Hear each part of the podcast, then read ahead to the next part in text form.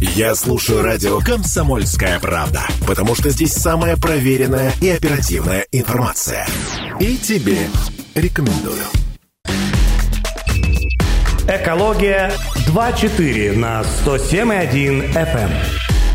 Друзья, всем привет, доброе утро. А, четверг сегодня, 25 января. А, напоминаем, а, что сегодня День студента. Поздравляем всех. Сегодня договорились пообщаться в том числе про режимы неблагоприятных метеоусловий.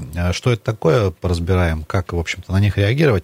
По-прежнему много нюансов, но и с учетом того, что частенько в список городов, в которых эти так называемые НМУ объявляют у нас в последнее время попадают не только Красноярск, но еще ряд городов, в том числе и э, Минусинск, и Лесосибирск, все, и Назарово, да, все, кто в том числе вот в последнее время вошел в проект э, «Чистый воздух». Прямо сейчас с нами на связи руководитель проектов Ассоциации экологических расследований, кандидат технических наук Сергей Михайлюта. Сергей, доброе утро, приветствую. Доброе утро, привет. Э, мы тебя позволь поздравим с Днем студента. Два слова буквально. Помнишь свои институтские годы? Общаешься, может быть, с кем-нибудь из ребят, из девчат? Ну, конечно, с кем-то даже продолжаем работать. Ну, прекрасно. Сергей, давай так, мы не, давай с ликбеза небольшого начнем. Все-таки режим неблагоприятных метеоусловий. Понятно, что это, скажем так, для предприятий в первую очередь, да, чтобы они каким-то образом реагировали на там, погодные условия. А вот для обычных жителей, для людей, здесь какая модель поведения должна сразу срабатывать, как только ты видишь новости, что объявлен там очередной режим НМУ? Самая лучшая модель поведения – это следить за информацией о состоянии загрязнения атмосферного воздуха. И если э, есть информация о том, что есть превышение по опасным веществам, то э, обращаться в прокуратуру или к органам власти за тем, чтобы спросить с них, а что они сделали, провели ли они расследование, установили ли они нарушения, связанные с нарушением правил выбросов и загрязнением атмосферы. Это уголовное правонарушение, стоит об этом не забывать. Сергей, смотри, а у нас же достаточно много и на территории России, ну, в основном они, конечно, федеральные, да, органы, которые этим занимаются, там, Росприроднадзор, там, природоохранная прокуратура, там, э, и так далее, э, региональные профильные министерства экологии. Вот э, с кого в первую очередь спрос должен быть? Я думаю, что если мы говорим о населении, то людям проще и легче обращаться в природоохрану или в краевую прокуратуру через их э, сайт – Э, через электронную там просто зашел, написал обращение и все. Чем больше будет таких обращений, тем строже будут спрашивать э, и с министра экологии, и с депутатов, и со всех звеньев, от которых зависит, собственно говоря, чистота воздуха. Потому что не забывайте, промышленные предприятия зарабатывают деньги, а регулятором и гарантом интересов населения является правительство и органы власти. Сергей, а вот по твоей информации, много ли сегодня таких обращений в принципе поступает от людей в разные органы власти, в ту же прокуратуру? Мне кажется, ну, не каждый, знаешь, возьмет там и будет писать э, какую-то жалобу. Или реально люди обращаются, и прям есть какой-то эффект от этого?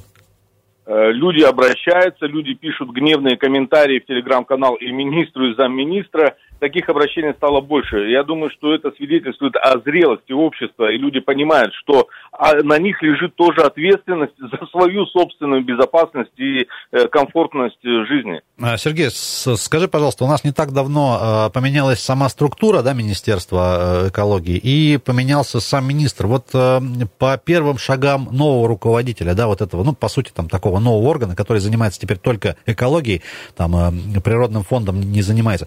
Что-то поменялось за последние вот, там, несколько месяцев? Потому что, по крайней мере, по интернету понятно, что там Часовитин достаточно активен, да, и там многие примеры позитивные показывают. Вот на твой взгляд, как специалиста, ты же многих министров экологии помнишь в крае. Ну, надо сказать, что сейчас стало больше уголовных дел, как раз по части 1 и 2 статьи 251, нарушение правил выбросов загрязнения атмосферы. И очень жаль, что сейчас эти дела только касаются маленьких предприятий, типа кафе «Шматик», какой-то, как говорится, какого-то гаражика или еще чего-то. А дел уголовных против крупных загрязнителей все-таки недостаточно много. А они вообще в теории возможны, э, уголовные дела против крупных загрязнителей? Мне кажется, это из области фантастики что-то. Почему? Совсем недавно э, прокуратура выиграла суд э, против ТГК-13, уличив в том, в том, что они прячут вещества первого-второго класса опасности под веществом третьего класса и не доплачивают и травят людей. А какие санкции, вот как, как эта история должна, ну, в идеале развиваться дальше? Вот выявили, и дальше какие, какие меры реагирования? Дальше, э, дальше меры, это предприятие должно отнормировать эти вещества, включить их в разрешение на выбросы, а следующим э, шагом должен следовать иск э, за три года за то, что они забыли заплатить, выбрасывая эти вещества. А, слушай, а э, речь о каких-то серьезных деньгах идет, просто для понимания аудитории. Вот какой порядок, на, порядок на, на, на, на самом деле отдельные иски могут достигать значения и 750 миллионов и больше.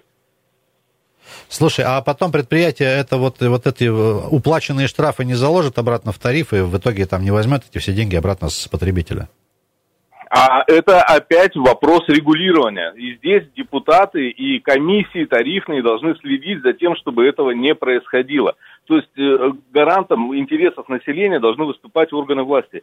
И именно они стоят как раз вот на границе интересов э, коммерсантов, которые хотят забирать и забрать у вас все деньги, которые у вас есть, и для того, чтобы что-то осталось, для этого выбирайте своих депутатов. Мы с вами, кстати, уже много раз этот вопрос обсуждали.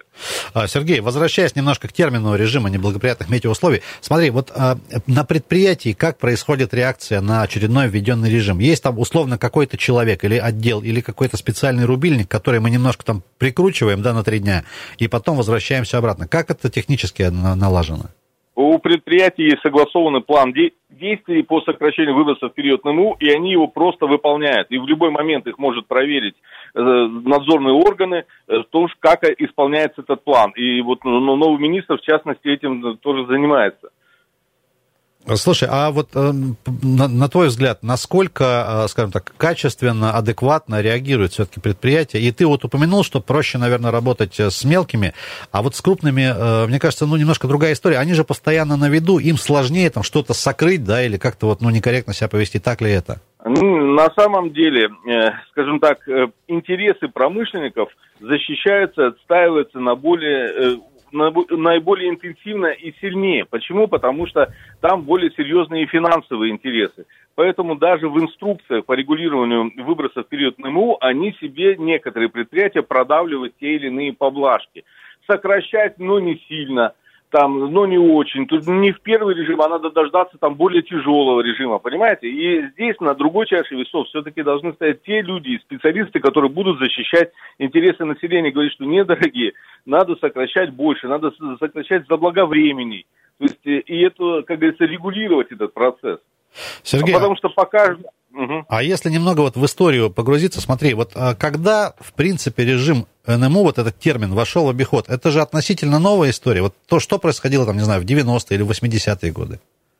Ну, люди просто замертво падали от лондонского смога на улицах, и там десятки, э, сотни, там тысячи людей просто погибали, болели, и все это же, это все пошло с, с той ситуации, как говорится, промышленной революции, которая была во всем мире, и когда этот промышленный смог уносил десятки, сотни тысяч жизней. Сергей, смотри, а вот все-таки в причинах, если поразбираться, понятно, есть у нас там какая-то погодная история, есть специфический ландшафт у города. Вот а что в наибольшей степени влияет на вот, на вот эту там периодически возникающую ситуацию? Вы говорите о судьбе, да, ландшафт, да, там рельеф, но, понимаете, задача с регулирования выбросов и поддержания, обеспечения качества воздуха – это техническая задача и юридическая в части, потому что формируются определенные требования, определенные протоколы действия, и они должны выполняться. Если того, что делается сейчас, недостаточно, нужно идти дальше, нужно разбираться в ситуации и регулировать так, как это положено, а не декларировать это и не делать ничего. Так, а вот э, по поводу идти дальше, вот на твой взгляд, что, что это за э, вот э, что это за путь, из каких шагов он там в идеале должен состоять? Ну, первый шаг, например, даже вот сейчас по э, сводным томам ПДВ у нас mm-hmm. там около 240 веществ официально выбрасывается промышленными предприятиями. А в системе контроля находится только 8% от этого числа. Э, например, в выбросах присутствует по официальной информации там около 30 канцерогенов, а контролируется только 6. А если посмотреть, как распределяются они по массе, то есть э, масса выбрасываемых канцерогенов составляет более 5000 тонн, а контролируется менее 1%. По сути, получается у вас 5000 тонн канцерогенов абсолютно бесконтрольно рассеивается, и никто не знает, какие-то концентрации реальные возникают, и какие формируются риски для здоровья населения. Нужно верифицировать эту ситуацию, понять, какие концентрации, по каким веществам угрожают здоровью людей и регулировать в первую очередь те вещества, которые наносят максимальный ущерб. Сергей, ну смотри, вот э, изменения вот в эти сводные тома предельно допустимых веществ, это же, а, ну как бы конкретные люди вносят, а это кто? Это депутаты Госдумы, это, не знаю, там, чиновники э, в Москве, вот, или не вносят, да, вот кто, кто, кто это делает, кто вправе вообще их поменять, пересмотреть и там откорректировать? Сводные, расч... сводные расчеты, тома ПДВ, это так называемая экология на бумаге без измерений. То есть они придумали процедуру по упрощенной модели. А, Сергей, пере, пере, перебью, перебью. Они придумали это кто они? Это а, промышленники вместе с профильными институтами и органами власти заинтересованными э, упростить, да, то есть по упрощенной модели делают расчет рассеивания, потом не верифицируют, не измеряют и говорят, что вот ту ситуацию, которую мы придумали на бумаге, это и есть экология. Но на самом деле экология начинается тогда, когда у вас есть измерения, когда вы четко знаете, какие уровни загрязнения в каких местах формируются, и от земли уже идете в виде целевых показателей к источникам, именно сокращая выбросы по тем группам веществ, которые наиболее опасны. Сергей, про наиболее опасные виды веществ давай после небольшой паузы. Повиси, пожалуйста, на линии, мы буквально сейчас на минутку прервемся, потом продолжим. Сергей Михайлюк с нами на связи, руководитель проектов Ассоциации экологических расследований, кандидат технических наук. Друзья, про режима неблагоприятных метеоусловий сегодня говорим. Можно к нам, кстати, будет присоединиться. Экология 2.4 на 107.1 FM. Экология 2.4 на 107.1 FM. Друзья, продолжаем, продолжаем. Сегодня говорим про режим неблагоприятных метеоусловий, в том числе, а, что на них влияет, как на них реагировать и предприятиям, и обычным людям. С нами на связи руководитель проекта Ассоциации экологических расследований, кандидат технических наук Сергей Михайлюта. Сергей, э, приветствуем тебя. И с нами это все нормально? Все нормально, я с вами. Да, Сергей, давай немножко, знаешь, о чем поговорим. Вот э, много, много разговоров о том, что поменялось там с годами из-за застройки так называемой розы ветров, и в том числе поэтому где-то в районах стало похуже да, с воздухом, а где-то получше. Вот смотри, э, понятно, что там 20, 25-этажка, это дом высокий, но если ты посмотришь даже вот с одного берега на другой, но вот это вот, э, вот эти дома, они настолько как бы незначительными выглядят, да, ну как они могут остановить ветер? Я, знаешь, предложение, может, тебе или просьба, может быть, ты с коллегами, э, не знаю, для неспециалистов визуализируешь, вот, не знаю, видео какой-нибудь ролик придумаете, чтобы показать людям, как вообще потоки двигаются. Ну, условно говоря, там, первые три метра от земли, вот ветер двигается так-то, рассеивание так-то происходит, там, следующие 10 метров э, в таком-то ключе, чтобы люди просто понимали, насколько это действительно влияет.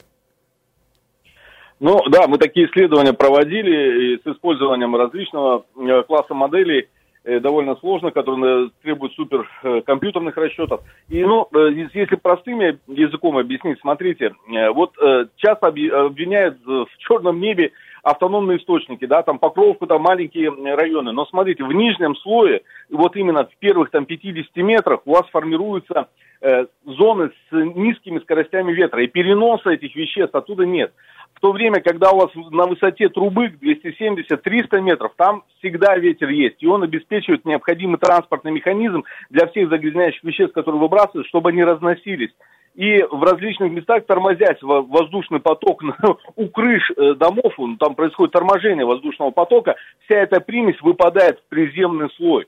Или если даже э, происходит разделение слоей загрязнения и э, формируется шапка вот эта дымная над городом, то любое развитие слоя перемешивания, там любая конвекция сбрасывает все эти загрязнения вниз, в наши с вами легкие. Сергей, ну то есть вы, чем выше труба, тем хуже получается, или как вот? Э? Э, смотрите, стороны, чем выше труба, тем э, больше параметр, так сказать, потребления воздуха. То есть в большем объеме воздуха угу. рассеивается та масса веществ, которые выбрасываются.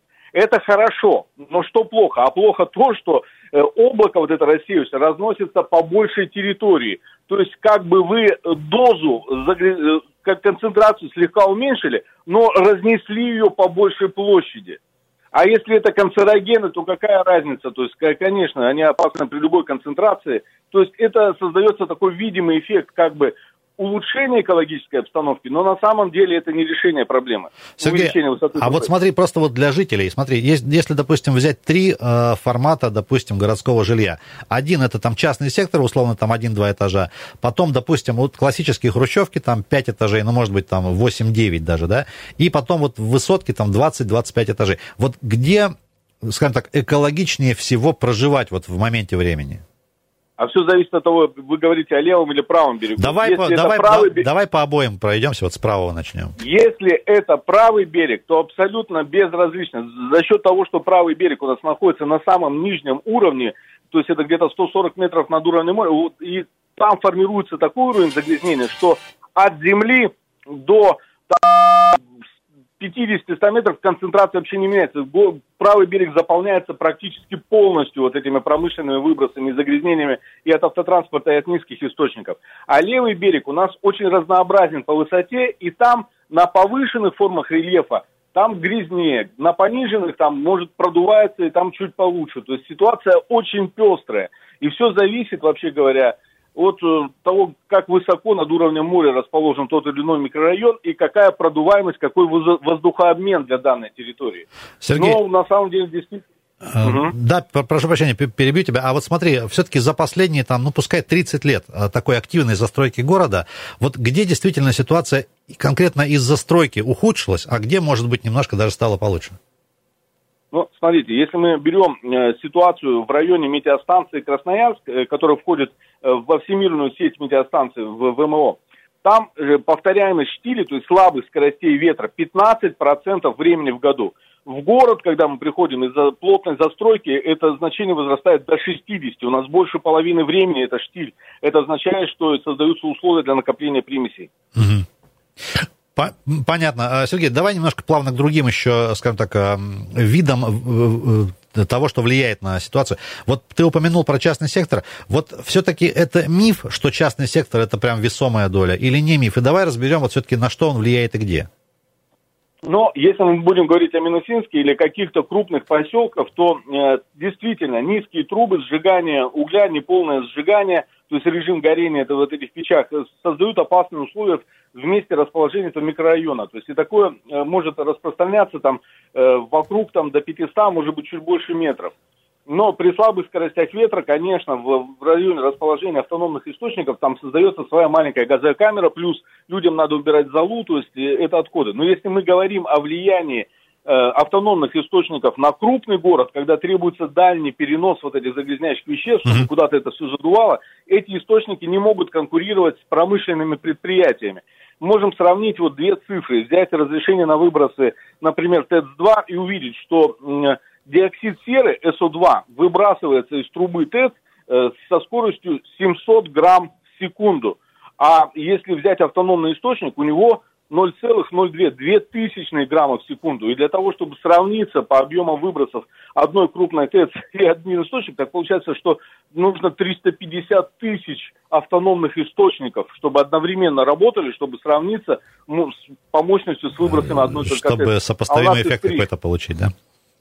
Да, да. А, Сергей, давай дальше пойдем про транспорт все-таки. А, вот угу. доля его в 100% всех загрязняющих каких-то историй в, го- в городах, в городе, конкретно там в Красноярске, насколько вот этот кусок ломать, он такой, ну, весомый? Можно его как-то в процентах обсчитать, посчитать?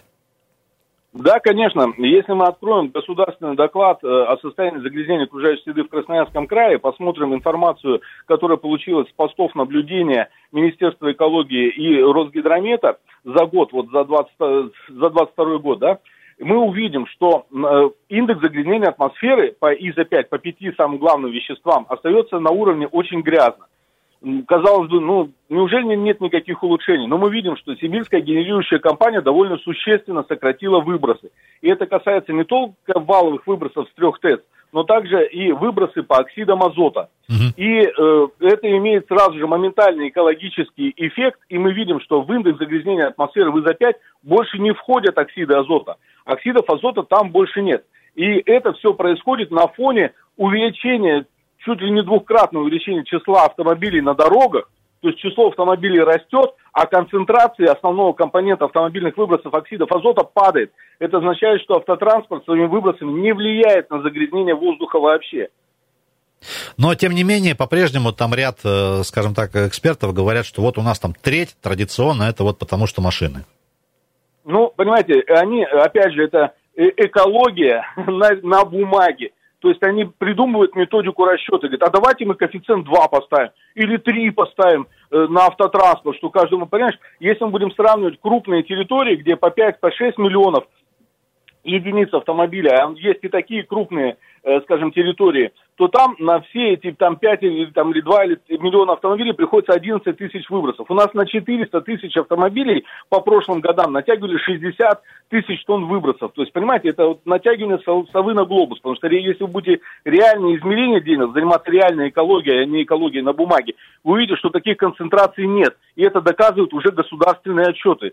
И не входит больше оксида азота в индекс загрязнения атмосферы. Это говорит о том, что автотранспорт не влияет своими выбросами, а драйвером черного неба является промышленный выброс. Э, Сергей, еще такой важный момент. Смотри, вот э, э, по структуре загрязнителей, понятно, что там нас пугают разными всегда названиями, там бензопирен, там оксид азота. Но вот смотри, обычный человек, не специалист, вот он просыпается утром, смотрит там, не знаю, на датчик или на сайт специальный, да, и говорит, что вот сегодня превышение по бензопирену выше, чем вчера, а мне, по, грубо, грубо говоря, все равно, да, выше оно или ниже чуть-чуть там на какие-то проценты. На, мой, на мое расписание дня это вообще никак не влияет. Ну, то есть мне зачем вот эта разбивка нужна, если я не могу на нее как-то адекватно отреагировать? Ну, сегодня больше бензопирена, завтра меньше. А какая разница? Ну, на самом деле разница очень простая. Вы эту информацию получаете, потому что органы власти, которые вам эту информацию дают, ага. реализуют свои полномочия в части информирования. Более того, сейчас внесены изменения в Кодекс об административных правонарушений за неполноту, за недостоверность и за фальсификацию экологической информации будут штрафовать. Вы получили эту информацию, вы увидели. Если есть превышение, ваш гражданский долг написать обращение в предохрану или в краевую прокуратуру, потому mm-hmm. что это предохранное правонарушение, которое должны также отработать контрольно-надзорные и другие органы, включая министра, чтобы провести расследование и наказать, кто нарушает правила выброса и э, должен э, эту ситуацию исправить. И мы должны видеть непрерывное улучшение качества воздуха. Сергей, а не проще вот этот путь совсем максимально сократить, если, как ты говоришь, у органов власти есть там необходимость информировать, ну вот они с утра увидели превышение, пускай сами в прокуратуру и пишут. Зачем еще привлекать сюда людей-то? Действительно. Не, ну это, Сергей, ну это, это, это, же, логи, это же логично. Ну... Все, прав, все, все правильно. И вот э, мы, ты делаешь сейчас, вот, Ренат, очень правильную вещь, что люди должны спрашивать тогда с министра, а что ты сделал? Если есть превышение, это же загрязнение атмосферы. Да, это 251 там часть вторая, например, э, загрязнение атмосферы. А где часть первая нарушение правил выбросов? Кто нарушил правила выбросов? Разбирайтесь, и, как говорится, ну вот они сейчас что-то делают. Ну, к сожалению, страдает только почему-то кафе Шматика, а не Бедное кафе. Сергей, у нас, к сожалению, главная беда, времени не хватает. Полторы минутки есть. Вот важный момент. Смотри, у нас э, в последнее время мониторится не только Красноярск по НМУ, да, а еще там Минусинск, Назарова. Вот в этих городах как-то э, отношение людей поменялось ли вот с учетом того, что вот их тоже сейчас стали включать там и в проекты, в список и так далее? Ну, конечно, поменялось отношение. Люди спрашивают, а где доступное электричество по нормальным тарифам? Почему надо тащить какой-то газ непонятно, потому что это тоже углеводороды, которые сжигать вредно, э, или уголь. То есть людям нужен нормальный тариф, потому что у нас есть газ, у нас есть электричество, и его надо вернуть людям по приемлемой цене. Сергей, смотри, написал, допустим, человек в прокуратуру, и ему пришел там официальный какой-нибудь, ну, возможно, даже шаблонный ответ. А это решение проблемы? Я думаю, что там не будет шаблонного ответа, угу. и на самом деле по этим ответам будет ясно, что и э, следственные и другие органы будут только лучше работать. И сейчас мы видим, э, что они стараются на самом деле гораздо больше. А, Сергей, тебе огромное спасибо за твою работу. Давай ждем уже в следующий раз в эфире живьем, как говорится. Сергей Михайлюта был, у нас, э, был с нами по телефону, руководитель проектов Ассоциации экологических расследований, кандидат технических наук. Друзья, а, следите, пожалуйста, за ситуацией экологической, там по мере сил тоже возможности у нас у всех есть, в том числе, вот как Сергей говорит, обращаться и в органы власти, и в органы правопорядка, которые этим занимаются. Друзья, на этой оптимистичной ноте э, разрешите откланяться. Вам всем удачи, хорошего дня. Сегодня минус 6, минус 8 в Красноярске. Достаточно комфортно, вроде бы без осадков. Мы еще услышимся в вечернем эфире. Всем пока. Экология 2.4 на 107.1 FM. Я слушаю радио «Комсомольская правда», потому что здесь самая проверенная и оперативная информация. И тебе рекомендую.